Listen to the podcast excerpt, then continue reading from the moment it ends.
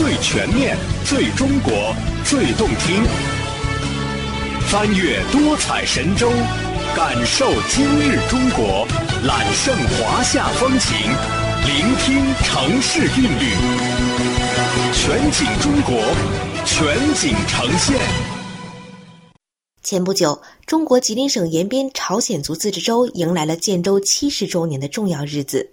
当地的人们载歌载舞，一同欢聚，举行了盛大的庆祝活动。精彩的表演和丰富的活动，体现出了浓郁的中国朝鲜族民俗风情。今天的节目，我们就带您去领略一番。欢迎收听《多彩金达莱，朵朵向阳开》。中国朝鲜族是一个能歌善舞的民族，传统舞蹈有长鼓舞、花绳舞、手鼓舞、相貌舞、顶水舞等。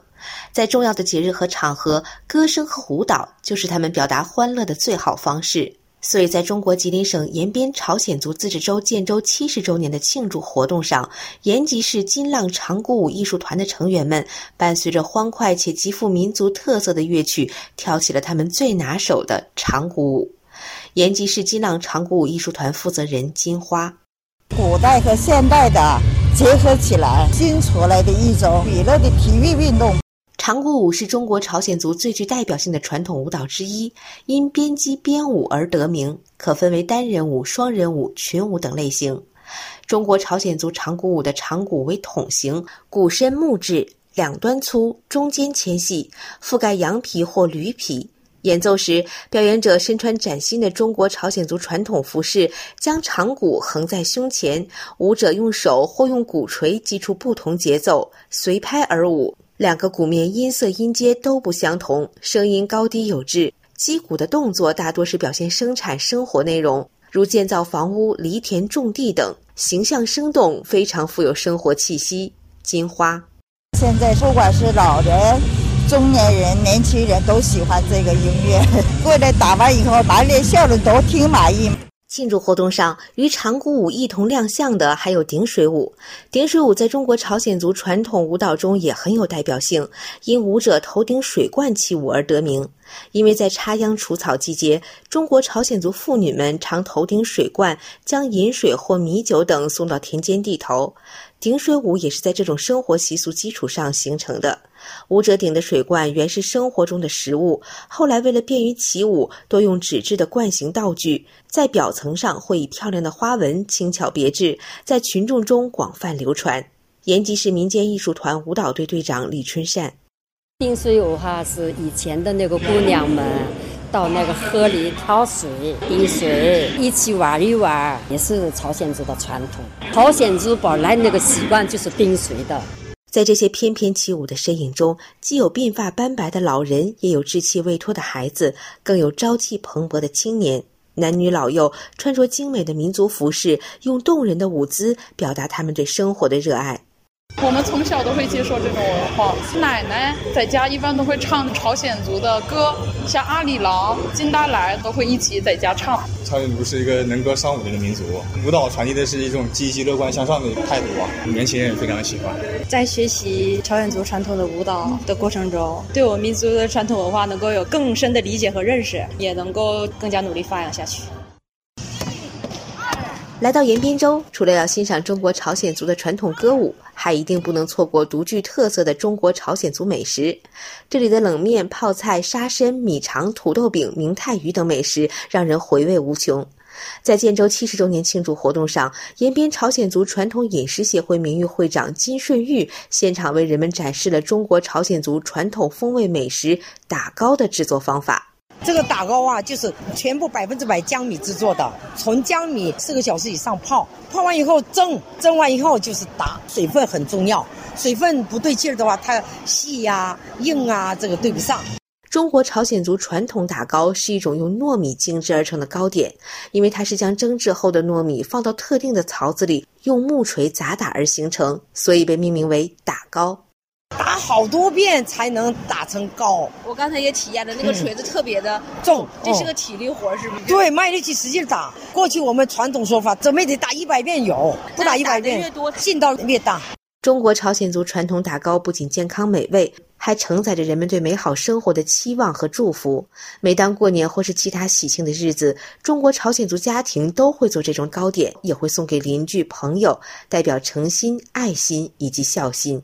我们朝鲜族是以米为主的民族嘛，它是什么喜庆日子啊？高兴都用打糕来表示心意嘛，吃打糕来劲儿。品尝过洁白香糯的打糕，金顺玉又端上了五颜六色的拌饭，这同样是中国朝鲜族特有的传统风味美食。